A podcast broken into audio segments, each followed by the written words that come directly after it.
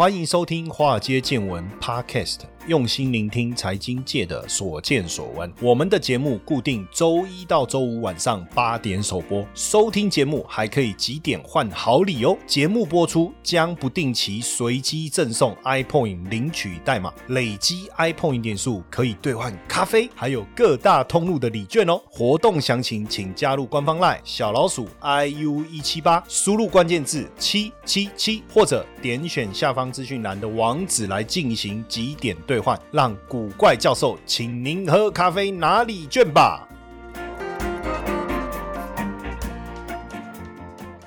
大家好，欢迎收听《华尔街见闻》Podcast，我是古怪教授谢承彦。好，那今天来跟大家聊这个是台积电的部分哦。为什么要聊这个？哈，大家知不知道目前台积电的股东人数有多少？大家知不知道？吉宝的统计哈，那这几天这样算下来，台积电的股东人数已经超过一百万人，而且零股的股东已经超过五十五万人。台股的有效交易户数啊，目前是两百五十万户，超过两百五十万户，所以简单来讲，哈，呃，有做股票的几乎将近，应该说四成，对不对？都有买台积电。那台积电现在的零股股东，哎，零股股东人数是五十五万嘛，哈。那一到五张有三十六万多，一到五张哈也有三十六万多，这个蛮惊人的哈。所以外资虽然一直在卖台积电哦，不过我们自己是很挺的哈。那蚂蚁雄兵的力量，呃，能不能推 推升台积电？我觉得这个我不晓得，因为以前我们都讲散户，散户，散户越多，股价越不会涨。可是台积电真的是一个好。股票了哈，但是最近也确实受到一些影响嘛，因为你一路也一度也跌到五百七十块，对不对？那当然有人买买黑不买红啊，我我其实也是蛮认同，就是说台积电跌好公司嘛，跌你就给他买啊，跌你给他买啊。可是有没有可能买到手软哦？因为就有一个网友哦，他觉得说这个护国神山这个股票就是要买，那他就反正有机会他就买，有机会他就买哦。但是他从高点这样一路买下来哦，他平均价在六百二十三块。那在这样的情况下，他自己都怀疑说，那他还要续报吗？所以后来他觉得连台积电都可以跳空大跌了，那那还报这个股票干嘛？吓死了！他就他反正他也是跟风买的嘛，所以他就直接认赔，想说要不要干脆去买金融股？我觉得这个其实真的可以讨论啊，就是当然大家这个也可以想一下，就是说到底怎么做好？是我第一个续报，第一个是续报，第二个是什么？第二个是卖掉转金融股，第三个是往下加嘛，对不对？大概就是三个嘛。第一个续报嘛，就不管它嘛，因为一开始买的时候就长期持有嘛。那现在跌，我为什么要烦这个心呢？那第二个就是哦，我还是停损好了，我还是把这个钱转去买买别的东西。那看起来以前我们瞧不起金融，没想到金融这么硬挺啊，对不对？哈，这个是硬脖子。好，那我来买金融股好了。那另外一个就是说，怕什么怕？要买就是要有诚意啊。再跌再加嘛，靠亏嘛，对不对？要有 guts 啊，对不对？哦，英文说要有 ball 嘛，要要要有 ball，ball 什么？就是球啊。那中文叫睾丸，不是？好，你要有 ball，就是要有胆量哈，要有胆量。你知道有一次啊，我看那个影片啊，然后那个它是有翻译有字幕嘛，但是因为它那个影片就是那种简单的讲，就是也不算偷拍，但就是可能我觉得有版权疑虑吧，所以它的字幕就是自己在翻翻译上去，然后其中一个人就骂对方说：“You have no ball。”这样子哈，然后那中文就翻译说你没有球啊，好好好这样，哎，我觉得有时候翻译也要翻好啊，什么什么叫你没有球？然后我说这什么意思？这样子哈，好好没有没有，就讲到这，听得懂就听得懂，听不懂就算。好，然后呢，呃，当然现阶段我们对股价有一些质疑，当然也可以去思考，我觉得就三个选项而已嘛，对不对？你有没有第四个？你说有啊，等它涨了我再买啊。当然这也可以啊，但是我们现在在讨论就是它最近股价的表现好像不尽如人意嘛，哈。但最主要，我觉得 Intel 的角色其实在这种中间产生了鲶鱼效应了，哈。为什么？Intel 它不是宣布说两百亿美金？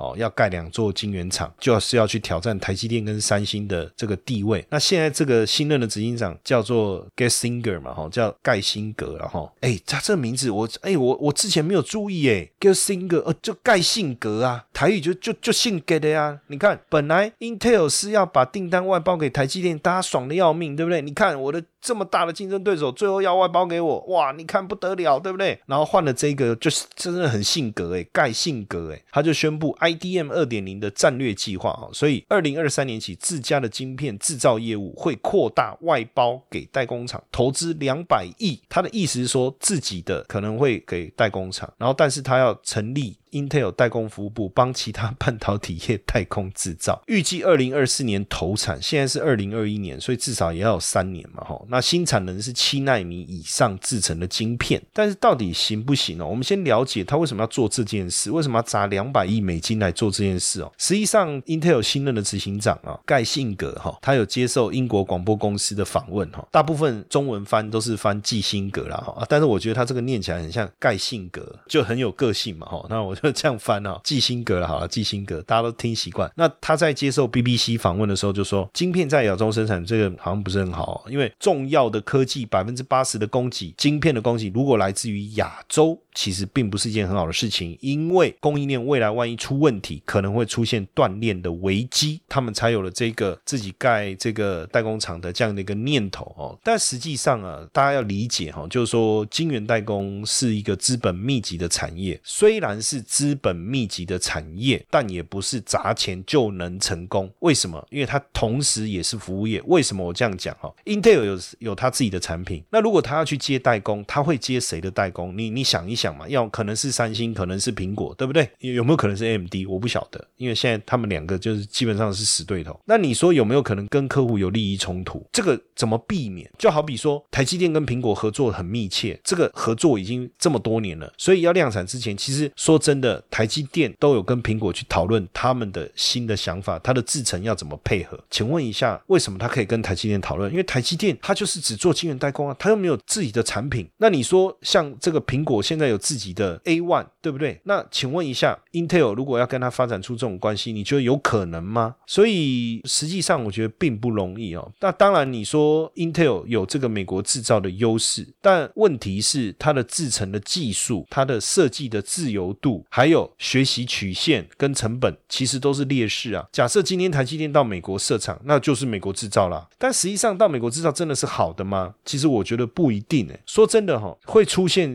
今天会出现。这种竞争的态势，原因很简单嘛，因为全球晶片短缺嘛，然后台积电在半导体的地位显露出来了嘛。那你即便我现在过渡时期需要台积电，未来我可不可以不要再仰赖台积电？而且更可怕的事情是，Intel 难道要把它的市场份额拱手让给 AMD 吗？难难道要这么做吗？所以才要去设厂进行这件事情。当然，台积电的商业模式现在当然也备受考验了，因为台积电的制造就集中在哪里？就集中在台湾啊。那你说它的客户其实说真的几个据点。如果够近，比如说以台积电来讲，那其实北中南要互相支援并不困难了。那你你为了配合客户，你要把你的业务分散到全球，那未来你要用的是当地的员工还是台湾的员工？那如果是台湾的员工，那距离这么远，怎么样灵活的资源？这其实未来可能也是台积电需要去考量的一个关键啊。接下来就是我们今天的彩蛋时间，iPhone 领取代码 K 四零七六。活动详情呢，请到下方的说明栏观看。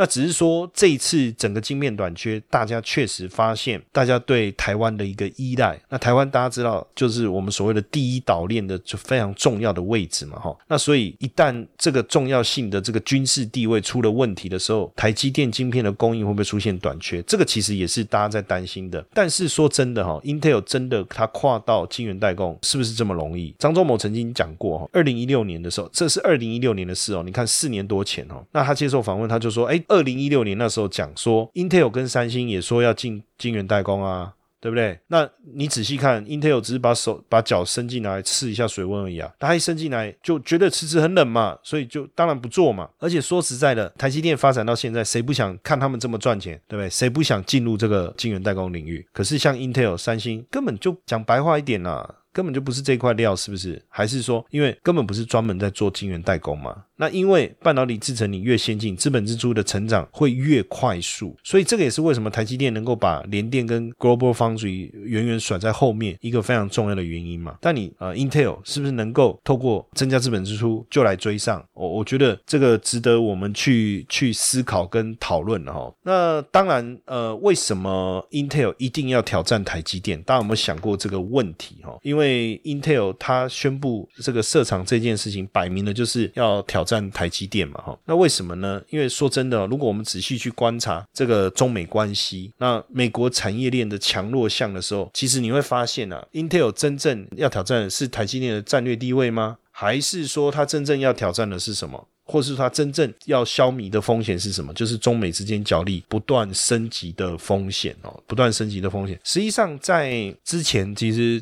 呃，Intel 才在演你说晶片要委外生产嘛，那要改变设计跟生产不分家的一个做法哈，就是设计跟生产不分家这个做法，他们要做一个改变呐哈。那也就是说，Intel 要。集中在半导体的研发跟设计，那把生产交给代工厂哈，但是突然之间一百八十度大转变哦，不但要生产，也要设计，还要。代工，所以我觉得真的就是因为现在全球的晶片荒，它不是一个短期的现象，不是一个短期的现象。基本上，如果大家有注意的话，华尔街见闻有跟他聊过，就是订单的问题。到目前为止，台积电的订单到明年年底基本上都是满的。所以更深层的考量，我觉得背后一定有人施压，谁？是不是美国国会呢？实际上，美国国会旗下的咨询委员会啊，人工智慧国家安全委员会啊，曾经发表过一份报告，他在这里面就。讲到说，由于中国大陆武统台湾存在可能性，当然我们没有特别要谈政治啦，我只是把这个报告念一下哈。美国如在依赖台湾晶片，包括通过台湾产能代工制造晶片，有可能面对危险。简单来讲，会不会被控制，然后控制当地，当地就台湾嘛，晶片的产能。那这样子的话，美国在面对 IT 产业，甚至军事设备、武器的生产缺乏晶片的话，会影响到美国的安全。当然，美国就不是那么想。要完全依赖台积电啊，所以美国政府有没有在背后施压？有没有在背后下指导棋？要 Intel 你要这么做，我我相信是有的。因为其实从川普以来，美国政府也希望晶片生产线可以移到美国，所以才邀请台积电，对不对？那拜登上台以后，美国两党的议员更持续的在讨论供应链的问题哦，尤其是这个拜登也签署了行政命令嘛，针对半导体在内的四大关键材料供应链去展开审查。审查的内容当中就包含了如何保障美国获得所需。的晶片来帮美国国家安全护航，尤其是现在晶片荒，难不成真的每次都要透过我们美花姐嘛，王美花嘛，哦，然后来去跟台积电沟通，说，哎，我能不能插队？要插队就插队，还要找人来游说，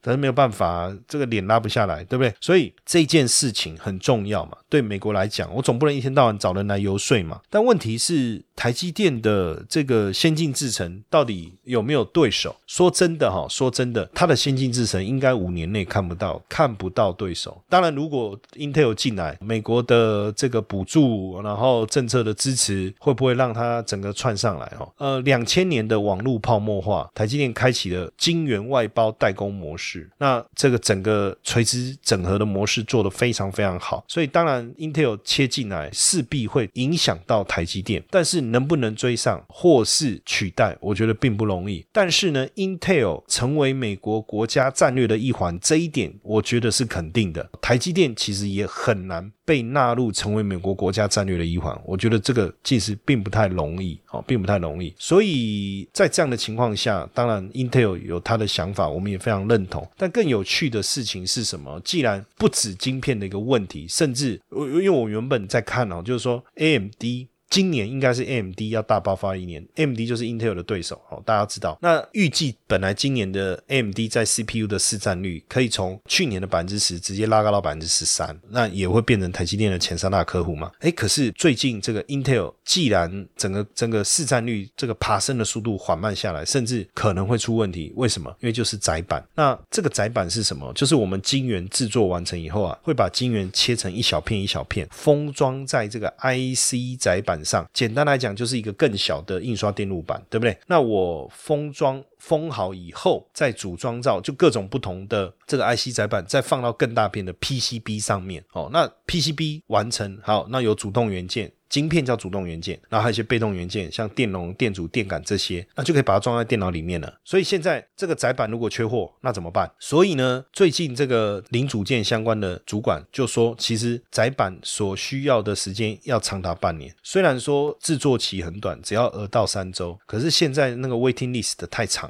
尤其是最聪明是 Intel，我不知道 Intel 为什么会去做这件事情哦。但是呢，他很早就做了一件事，什么事情？因为呢，两年前。十四纳米 CPU 供给短缺，那后来这个 CPU 哎，其实很充裕嘛，哈。那现在的问题是什么？就是说，因为他把再板厂啊，就是新兴，他把它包起来，就大概包起来的丢了。那就是把台湾再版的三雄之一啊，新兴呐，哦，再版再版再是那个承载的载载版了哈，那把它的产能整个包起来，所以它根本就不用担心这个问题。但现在 AMD 就出状况了，因为它没有足够的载板，所以它的晶片要出就遇到很大的困难。但问题是，为什么突然之间载板会大缺货？为什么？实际上，我们看到现在业绩很好的窄板三雄，分别是新兴、南亚。跟景硕，这个都是熬熬出来的。因为过去啊，Intel 也好，博通啊、辉达这些处理大厂，都是透过封测厂跟窄板厂采购，所以价格砍很凶，价格砍很凶啊。像这个以星星为例哈，它去年的营收多少？八百七十八亿，税后净利是六点零五帕。可是二零一五年就早期的时候，营收六百四十六亿，可是税后净利多少？百分之零点零五，等于基本上赚不到什么钱呐。那像景硕，二零一九年一年就亏掉两年的获利，那为什么这么低获利大家要做？实际上就是撑在那嘛，就卡位嘛，就戏台下站久了，舞台就有可能是你的。因为这些在板厂都知道，AI 跟五 G 的崛起，在板的需求量会变得非常非常的大，但是长期没有赚钱，也不愿意扩厂。那因为呢，实际上现在的技术也难度也变高了。为什么 AI 晶片，或是现在现在基本上你这些晶片都要用到窄板，对不对？但窄板的面积越大，良率就越低哦，良率就越低。那所以呃，像这个英特尔用。的窄板精密程度又比一般的 PCB 高，那你随便盖一个，你你一个厂就要百亿等级啊！可是问题是，载板厂一年赚四十多亿好了，那盖个两百多亿，谁谁会愿意？所以基本上载板厂没有持续扩张，等于说没有新厂啊，没有新厂嘛，你懂我意思吗？就我一年赚四十几亿，然后我要盖新厂，我才能去应付你们这些更高难度的这个需求的时候，问题是我要花多少？两百多亿，谁愿意做这件事？而且做下去也不一定能够赚到钱，才会出现这个问题。当然现阶段包括。台积电也自己跳下来做这个窄板嘛，哦，自己跳下来做窄板，也引发了这个 M D 出货的问题。本来想说可以追上这个 Intel，可以慢慢的把 Intel 给干掉，这样看起来就不容易了，哈，不容易。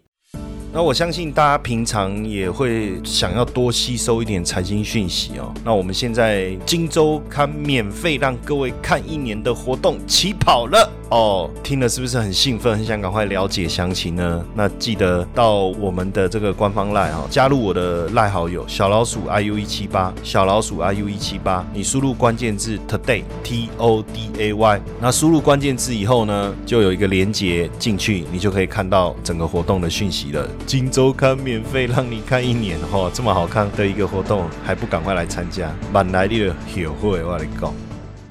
那讲完台积电，我觉得。另外，我们来补充一个哈，这个说真的，这个华为哈，呃，聊一下，因为台积电是大公司嘛，所以我们顺便再聊这一次中美大战中，台积电受到影响，当然华为受到影响哈。从美中贸易战开始，华为就受到冲击，美国实体名单的禁令，所以它的智慧型手机的出货量一直下降。诶，最新的统计，诶，华为的手机的销售量已经从第一名掉到第六名了，怎么会这样？被小米这些超车，因为华为没办法使用 Google Android 的 GSM，叫做 Google。Mobile Service 的服务，他没有办法使用这个服务。那你手机晶片又没办法拿到正常的供应，所以它的 Mass Forty 啊，就 Mass 四十啊，就常常面临供不应求。那就看着它的高阶市场被谁鲸吞蚕食，就小米啊，所以拿不到晶片，华为真的问题很大。但我们没有办法去理解它股价的变化，因为它股票没有挂牌啊。那不止手机的问题，现在连华为的充电器也开始缺货，不管是华为的官方网站还是第三方卖家都买不到。为什么？因为这些充电器基本上都已经断货，缺货的原因是因为充电器里面要用到晶片，那很多晶片它没办法供应给华为，所以这个部分也不行。所以现在华为的充电器也全面告急，那怎么办？对华为来讲，总是得想办法。所以现阶段来看，华为开始想要往哪边转？因为它已经取得网络支付的执照了，所以表示未来它有没有可能去跟阿里巴巴拼，跟腾讯拼？有可能哦，有可能。那根据这个呃，我们去查一个网站叫天眼查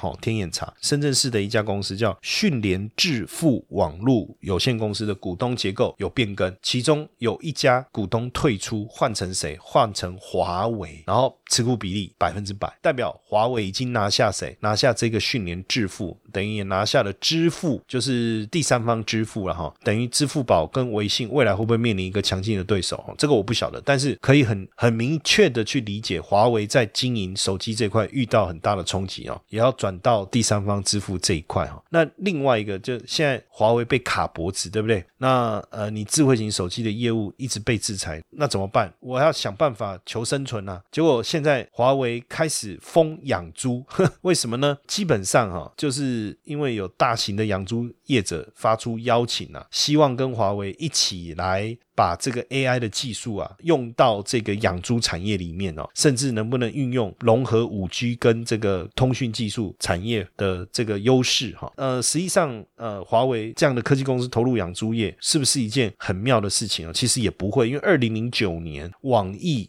哦，他就是以这个这个人性化的养猪方式哦，让猪听音乐哦，然后住干净的房子这一类的。那那时候还取名叫喂养猪哈，很好玩。那基本上现在大陆的养猪产业哦，当然大陆现在是第一生猪的生产国嘛，也是猪类消费国哈。猪肉消费占常年比例大概百分之六十。可是目前大陆的养猪是以散户为主，那市场前二十大的市占率都不到百分之十，都不到百分之十。可是养猪的利润不错啊，一头猪的利润相当于。两瓶贵州茅台的利润呢，所以这确实是一个蛮吸引人的市场啊。当然，如果说华为手机做得很好，你觉得他有可能去参与这个养猪吗？我我觉得倒不至于。可是现在就没办法了嘛，对不对？哎，可是话也不能这么讲，因为阿里巴巴。在二零一八年也宣布啊，他旗下的阿里云要跟这个四川特区集团还有德康集团合作推出这个 ET 大脑，就是帮猪建立档案了。而且京东也推了猪脸识别啊，就是说，呃，我利用这个这个识别技术，在养猪场扫描猪只，我就知道这是哪一只，我就可以去追踪它的情况嘛。那连百度也利用它这个自己的资源呢，推出电子围栏跟猪病通等系统，要降低猪群的感染了哦。所以你会发现哦，这个科技时代的转变哦。我们呃发现它的变化很大之外啊，那美中的一个角力加进来以后，也让上市公司的产业的一个发展产生了很大的变化。那当然，今天跟大家聊的台积电，跟大家聊的华为，也希望基本上我觉得就投资的一个角度来看哦，越大的公司越难避免国际之间竞争角力的一个问题。但就是说你要怎么去做这个投资的操作，像华为当然股票没有挂牌，我们谈这个事情只是跟大家分享市场的它目前的一个转变。当然你说对谁有利？也许对小米有利，也许对这个 OPPO 有利，对 vivo 有利。那怎么样去参与他们股价的一个表现？这是一个想法。但我觉得更重要的是，像台积电这么大的公司，连它这么大的公司，在国际政治角力的情况下，他还是得去思考他的未来，他未来何去何从？他不是这么简单。反正我就努力的盖我的晶圆厂，我努力的真人，我努力的做代工。你要多少货，我就出多少货给你。似乎也不是这么单纯。那这个跟我们过去投资股票的氛围就不太一样了，因为过去我们在在投资股票的时候，坦白讲，我们哪有想那么多，对不对？有没有单？哦，日本大地震转单效应，对不对？那你出货去哪里？哦，大陆哦占百分之多少？哦，美国占百分之多少？那你你的订单来自于哪里？哦，了不起，你有汇率的问题嘛？为什么？因为人民币升值贬值或美元升值贬值，可能会给你带来一些汇兑上面的的损失。好，以前我觉得股票的的想法很单纯啊，但是现在当我在做沙盘推演的时候，我必须把美中的这个所谓的政治角力的事情，或是国际政治的局势纳进来考虑的时候，我发现这个事情变复杂了。它不是一加一再加一等于三这件事情。我本来在计算一加一等于二很简单的公式，现在突然插一个进来，然后呢，我要怎么把它放到我的这个算式里面？我要怎么去追求我这个算式等号右边的值极大化？我根本没有办法给自己一个明确的答案，就是因为。现在的这个氛围啊，所以短线当然有时候震荡难免哦。但是我觉得从长线的角度去思考你自己手上的投资哦，我觉得才会是一个比较好的方法啦。要不然，呃，你说跟着外资走，外资报告一喊多，然后呢你就跟着买，可是外资又明明在调节，那我到底要不要卖？这当然就产生了很大的心里面上面的一个一个冲突。那我常常也跟大家讲，就是说不一定要就以一档股票来当做你呃能不能翻身，或是你能不能投资获。获利的一个模式嘛。基本上你可以透过 ETF 啊，比如说我买零零五零就不是只有台积电啦、还有其他的股票啊。那比如说我可以去投资富邦科技呀，哦，或是像这个国泰的这个零零八八一五 G 的这个概念的 ETF 啊，你就不会只把这个资金压在一档股票身上。那一旦这个股票出问题，那你就你就会发现说你也不知道怎么办，也不是说出问题啊，就股价下跌你就不知道怎么办。那你说，哎，可是科技股如果跌，不是大家都一起跌吗？是啊，是啊，这种一起跌的，这叫系统性风险啊，就没办法。但是你如果说，它是一个轮动的过程哦，长大的啊，小的没涨，长小的，大的没涨。那至少这些股票你都持有，它就能够把你的整个收益的曲线的变化帮你平滑嘛。就像我们做的一个非常重要的一个资料的一个整理。如果我手上随机持有五只股票，我的报酬率其实反而小于我随机持有三十只股票，而且我随机持有五只股票的风险还大于随机持有三十只股票的风险。你看哦，报酬率相对变少。风险又相对高的时候是什么情况？就是你持有股票的数量太少。当然，你可以说我一定会，我我买的股票一定对，我的眼光之犀利啊，我的看法之精准，那我没话讲。你要自我陶醉，要沉浸在自己美好的世界里，那我就没有没有话说嘛。但是就投资的角度而言，实际上我觉得持有单一个股的风险确实比较高，但是还是有个案很成功哦。我认识一个，他把他当时的这个资金重压在一只股票身上，就那个股票翻倍以后，他把它。卖掉，然后最近呢，又再加上他自己额外的一些资金，凑到一千五百万，一个自己的钱呢，哈，不是基金哦，就自己的钱一千五百万，全数把它投入在航运股身上。为什么？他希望这个股价能够翻倍，然后他就能够提早退休，因为一千五翻倍就变三千了嘛，那只是时间的问题，他认为只是时间的问题嘛，哈。当然你说这样做认不认同？我我我其实没有什么想法，为什么？因为确实他认为未来长线会涨一倍，我觉得是有机会。会的，但是要花多久时间，我也不知道。那我们也不知道说这样子的一个热络的情况会延续多久，就是后面有太多的未知数跟变数是我们没有办法掌握的。那你就把所有的资金，你能投的资金全部都投在一只股票身上的时候，那万一真的出现一些问题，那怎么办？我不知道，要延后退休吗？还是怎么样？但这个资金其实蛮大的哦，所以我才会跟大家分享说，如果你可以接受 ETF，其实我会尽量，我会建议你尽量往 ETF 走，甚至你去做 ETF 的投资组合。我有股票，我有债券，我有原物料，我有黄金，把它组成一个 portfolio，那也能够让自己的整个组合抗风险的能力更强。好，那我们今天的分享就到这边，谢谢大家的收听，晚安。嘿，各位铁粉们，如果喜欢华尔街见闻，请大家多多按下分享键，让更多人能听到我们用心制作的节目。你们的一个小动作，是支持我们节目持续下去的原动力哦，快去分享吧！